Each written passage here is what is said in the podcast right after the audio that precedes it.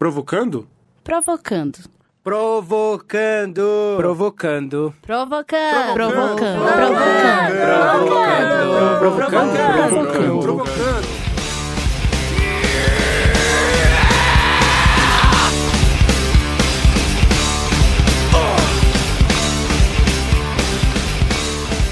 Provocando, podcast que tem o interesse de provocar novas ideias, novas perspectivas e, se possível, novas soluções. Esse é o episódio piloto, 139 quilos de cocaína.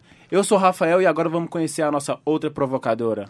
Bom, eu sou a Amanda, somos estudantes de administração e criamos, e criamos o podcast é, Provocando a fim de transmitir a visão da união de assuntos que englobam o dia a dia dos universitários. E com isso, vamos começar o nosso primeiro podcast. Bom, o nosso tema hoje é racismo institucional. A gente vai começar agradando gregos e troianos para falar de um assunto que não atinge ninguém e atinge todo mundo. Enquanto cidadão parte integrante de uma sociedade, nós, em nossa branquitude e privilégios, sentimos a necessidade de falar sobre o sumiço, entre aspas, dos negros, a falta dos negros na nossa sala de aula, nas empresas que fazemos parte, no lazer do fim de semana. Precisamos debater e exigir soluções para essa marginalização das pessoas negras. Os privilégios por nós herdados não é de nenhuma forma uma coisa positiva. Começa aqui a contestação desse benefício. O racismo permeia todas as áreas da vida do negro. No entanto, tem sido difícil abrir a discussão, pois existe o mito da democracia racial, o que prejudica de forma indireta, direta, a maior parte da população. Como acesso à educação, que de acordo com a ONU continua sendo uma das maiores áreas de discriminação e uma das principais fontes de desigualdade no país, considerando que a educação é uma porta de entrada para o mercado de trabalho, 70,6% da população sem instrução é negra, o que é alarmante, pois em uma sociedade que se autodenomina não racista, os números provam o contrário. Bom, é possível observar, por exemplo, sobre essa questão da democracia racial.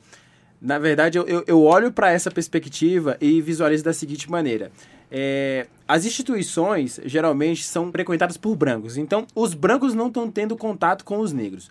E os lugares aonde os negros tentam entrar, a estrutura o espelha novamente, novamente para a margem. Então, assim, a falta de diversidade, a falta de debate, a falta de experiência, a falta de contato com o, o povo negro, eu, eu acredito que gera essa, essa perspectiva ridícula é, por parte das pessoas, porque é o seguinte, não existe uma democracia racial. O que na verdade existe é, uma, é, uma, é um apartheid mesmo. A gente cria mecanismos e processos para separar a sociedade. A gente torna eles cada vez é, menos atraente para o mercado. E como que a gente faz isso? Com propagandas na mídia, onde a gente mostra famílias felizes, geralmente essas famílias são brancas.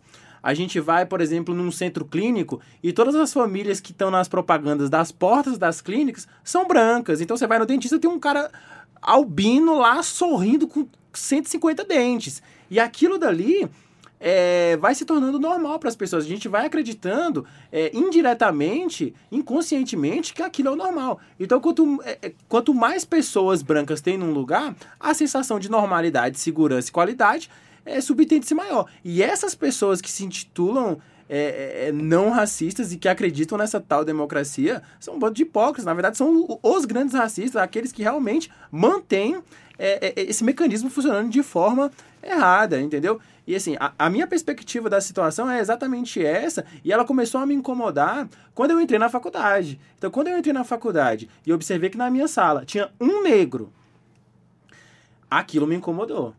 Só tinha um negro. E eu lembro o nome dele até hoje. Eu não vou falar o nome dele, mas assim, só tinha um negro. E, e, e aquilo ficou muito. É, é, é, é ficou, se tornou um incômodo muito grande para mim, porque não era uma sala com 10 alunos. Não era uma sala com dois alunos, era uma sala com 30, 40 alunos. Então, entrava e entrava professores diferentes e não entrava um negro. Vinham e iam professores e nada. Meus coordenadores vinham e iam sempre brancos, sempre homens. Então tinha uma diversidade, inclusive, de sexo também. É, e aí você começa a, a, a partir daí a observar outros ambientes. Você começa a, a observar, por exemplo, um ambiente que você trabalha, é, o ambiente onde você curte seu lazer, e você começa a observar que eles não estão lá, que os negros não estão lá. E aonde eles estão, sendo que eles são maioria populacional? Aonde eles estão? Aonde segregaram essas pessoas? Eles estão sendo marginalizados pela sociedade, enquanto o branco tem acesso à educação, à saúde, o negro ele está batalhando para conseguir o mínimo de uma vida, vamos dizer, aceitável. De acordo com os dados, a gente ouve esses comentários de que, ah, não vemos os negros, e pensa assim, não, tá tudo certo, mas os dados dizem o contrário. Por exemplo, 40,9% das mulheres pretas e pardas acima de 40 anos de idade jamais haviam realizado mamografia em suas vidas frente a 26,4% das mulheres brancas na mesma situação. Por que está acontecendo? Muitas vezes os negros eles não têm acesso à informação, eles não têm tempo necessário para ir atrás de uma clínica de saúde, para ficar na fila, porque eles têm que trabalhar, receber pouco para alimentar os seus filhos e ter uma vida digna. Bom, o negro só está naturalizado em posições subalternas, limpando, abrindo portas, atendendo em lanchonetes. Essa soberania, essa soberania ao subalterno não foi dada, foi condicionada. E o susto na novidade é observar os negros assumindo o protagonismo na estrutura embranquecida.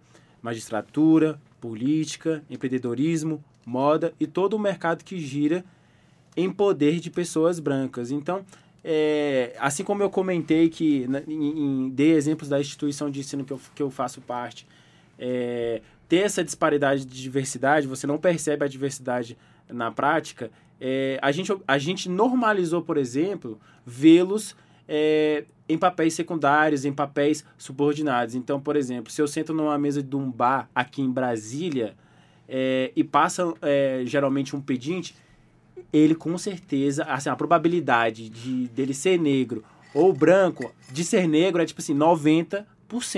É 90% de chance daquela pessoa que vai vir me pedir um dinheiro, um trocado, um cigarro, alguma coisa, ser negra. E eu digo isso por experiência todos os ambientes que eu sento e geralmente alguém vem me pedir alguma coisa, geralmente essa pessoa é negra. E o que eu quero dizer é que essa situação está sendo normalizada. Ela não está não tá se tornando um incômodo para ninguém. Não é um incômodo ir num, ir num bar, por exemplo, encontrar com o gerente loiro do olho azul e, e conversar com o garçom, que geralmente é negro. Ou com a, ou a moça da cozinha, que geralmente é uma moça negra que eles vão sair dali daquele bar, daquele restaurante altas horas da madrugada e geralmente eles não têm carro, porque geralmente nesses cargos não se ganha muito. E aí, a falta de tempo, o excesso de trabalho exclui essa pessoa, por exemplo, de entrar numa faculdade como a minha. Porque essa pessoa está extremamente exausta, ela não tem tempo disponível para se, se investir e geralmente não tem renda também suficiente que consiga amparar é, sua educação e a sua vida pessoal. Racismo institucional não é uma conduta objetiva, explícita e óbvia. Ela acontece de forma subliminar e estratégica. Então, o que eu quero dizer com isso, na verdade, é o seguinte: quando você vai numa empresa e percebe essa diferença, é, ninguém ali se posicionou de forma racista e falou: nessa empresa não entram negros. Na verdade, o que aconteceu foi uma, uma, uma, um condicionamento dos processos que evita a entrada do negro, mas de uma forma que não pareça racista. Então, por exemplo, é, a gente pode pegar casos de pessoas extremamente graduadas, com vários títulos e especializações, que concorrem a vagas com pessoas brancas com metade daqueles títulos e, e, e especializações, e, a, e esse branco ainda consegue a vaga. Então, é, é, dessa maneira que a gente vai percebendo por que, que aquele conseguiu com menos títulos e por que o candidato a colaborador negro com muito mais capacidade não conseguiu. O mercado sabe responder a isso tirando o dele da reta e não se posicionando de forma racista. Como? Institucionalizando o racismo da forma que a gente vê. Popularizando colaboradores brancos e é, separando totalmente é, os colaboradores negros, deixando ele sempre na parte mais subordinada e elevando cada vez mais o lugar do branco é, naquela estrutura. Bom, existe uma educação coletiva constante nos meios de comunicação. Para manter o negro como ameaça. Não, não. Existe uma educação coletiva constante no, nos meios de educação para manter o negro como ameaça. Logo, a sensação de segurança do ambiente se dá numa impressão coletiva que quanto menos pessoas negras estereotipadas pelos meios como perigo, melhor é o lugar. Ou seja, quanto mais branco for o lugar, mais seguro, mais qualidade ele vai ter, como eu já tinha pontuado atrás. E o, e o contrário disso é extremamente prejudicial e criminoso, que é quanto mais negros num ambiente, quanto mais negros num, num, local específico, mais perigoso é tido esse lugar. Fizeram uma, uma, uma, pesquisa recentemente com profissionais de recursos humanos no, no Paraná. E o que, que foi que aconteceu? Ao mostrar uma pessoa cortando jardim se essa pessoa fosse branca, ele era o dono do jardim, cuidando do seu jardim. Se essa pessoa fosse negra, era um jardineiro, era um funcionário, era um subordinado. Ao mostrar uma, uma, uma mulher limpando a, a, a, o fogão, era uma dona de casa fazendo os serviços do lar. Ao mostrar uma negra fazendo o mesmo serviço com as mesmas vestimentas, era uma empregada fazendo a limpeza do lar. Ou seja, eles só podem ser duas coisas. Eles só podem ser funcionários e subordinados ou um perigo para a sociedade. Por isso, a gente é, os distancia. E quando eu digo a gente, eu me coloco num posicionamento de ainda normalizar determinadas situações, como, por exemplo, eu, eu posso não ter percebido determinadas situações racistas que eu faço parte e elas estarem acontecendo. O fato de eu estar observando, por exemplo, que as instituições que eu faço parte não tem negros é um ponto que eu consegui é, abrir a minha mente, mas talvez eu ainda não tenha conseguido abrir pon outros pontos. Então, é, do meu lugar de privilegiada, onde eu não tenho incômodo, ainda me falta é, sentir a dor alheia de uma forma mais profunda para eu é, evitar cada vez mais esse tipo de situação na minha vida e poder comentar, falar para as pessoas que está acontecendo, mesmo que elas não estejam percebendo. Amanda, me dá um help aí. Esses relatos, eles parecem ser coincidência ou fatos que apenas o Rafael viveu ou que eu vivi, mas não são. Por mais que eles pareçam absurdos, certo dia sentado com uma colega de trabalho negra, ela me relatou o fato de que em uma certa empresa que ela trabalhava, ela foi chamada a atenção por ter ido com o cabelo black solto e a sua gerente chamar ela e falar bem assim: "Olha, você não acha que seria melhor você alisar o seu cabelo? Porque assim parece que dá um ar mais de. Um ar profissional. Um ar profissional, onde você um formal, parece né? mais assim, executiva. E assim, são pequenos fatos, pequenas coisas que acontecem na vida dessas pessoas. A gente pode observar, por exemplo, no, na conduta dessa, dessa superior aí, dessa menina, o seguinte, que na verdade o que ela queria fazer é quando, quando ela pede para uma mulher negra com o cabelo black ali, alisar, fazer o alisamento do seu cabelo, na verdade o que ela está tentando fazer é embranquecer aquela pessoa, tornando características é, brancas parte daquela pessoa. Porque o, o, o, comum, o natural daquela pessoa, o orgânico daquela pessoa é o cabelo black. E ela tá muito bem daquela forma, ela se sente bem daquela forma, uma vez que ela está, é, sei lá, usando, se, se arrumando, por exemplo, dessa forma, para ir trabalhar. Ela se sente bem assim. E o que, a, o que, essa, o que essa gestora, o que essa líder está fazendo, na verdade, é uma tentativa de mudar a aparência, a identidade daquela pessoa para trazer ela para um outro universo. Talvez, inclusive, para aceitá-la melhor no ambiente profissional. Botando ela em uma posição de racismo silencioso e discreto, onde ninguém presta muita atenção, onde não gera notícia nas mídias, onde ninguém faz um barraco, e, e com isso são pequenas ações que vão prejudicando a população negra e impedindo eles que tenham esse acesso às empresas, às organizações, ao mercado, ao mercado de trabalho, aos lugares de convivência, a um shopping, ao cinema, a um restaurante. Não é difícil você ouvir um relato de que a pessoa foi numa loja e foi seguida pelo segurança. Com certeza. É, é, essa, essa postura, inclusive, é o quê? É o trabalho de uma, de, do, do, do, sei lá, do, do, do gerente lá dos seguranças, estereotipando um perfil que geralmente é negro, que geralmente é favelado, que é pobre, e tornando aquele estereótipo perigoso. O que, na verdade, não quer dizer necessariamente isso. Na verdade, é, é um estereótipo é, construído por essa sociedade educada dessa forma racista.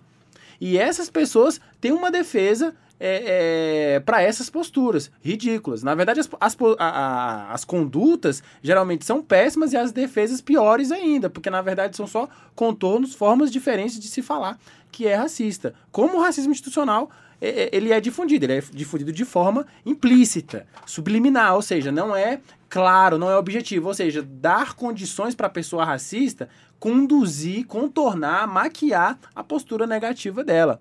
E isso é, é, é um grande problema é, na, na sociedade. Cara, você estava falando, eu lembrei de um ponto importantíssimo que eu tinha para falar e, e, e, acabei me perdendo.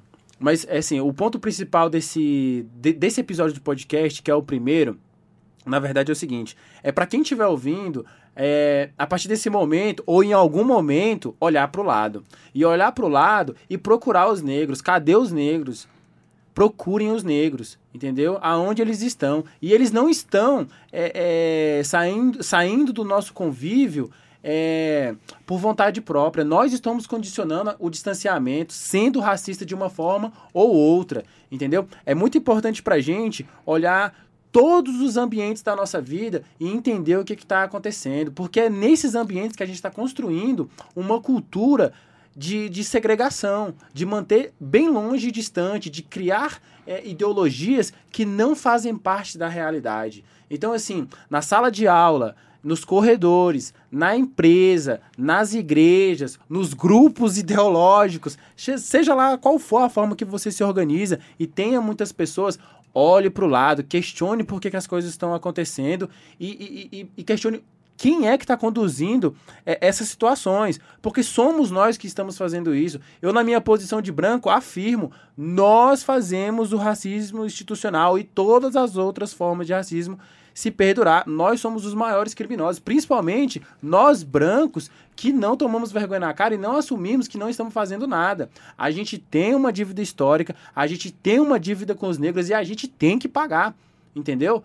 Não foi nós que compramos os negros, que traficamos os negros, mas hoje, com a nossa postura, a gente está dizendo que a gente concorda com o que aconteceu lá atrás, a gente é conivente com o que aconteceu lá atrás e a gente vai manter isso dessa forma. O meu lugar de poder tem que ser mantido e o seu lugar de subordinado ter que ser mantido. A nossa postura precisa mudar. Precisa haver muito mais questionamentos do que está acontecendo agora. Se você faz parte de uma, de, uma, de uma sociedade justa e democrática, de fato, você precisa perguntar para aqueles que lideram o que está acontecendo. Por que, que aqui não tem negros? Por que, que os negros que tem estão subordinados? Por que, que não tem mais professores, mais gerentes, mais administradores, mais administradoras, é, mais é, deputadas, mais tudo, todos os cargos de representação têm que ter diversidades. A nossa população é diversa. Nós que estamos a separando.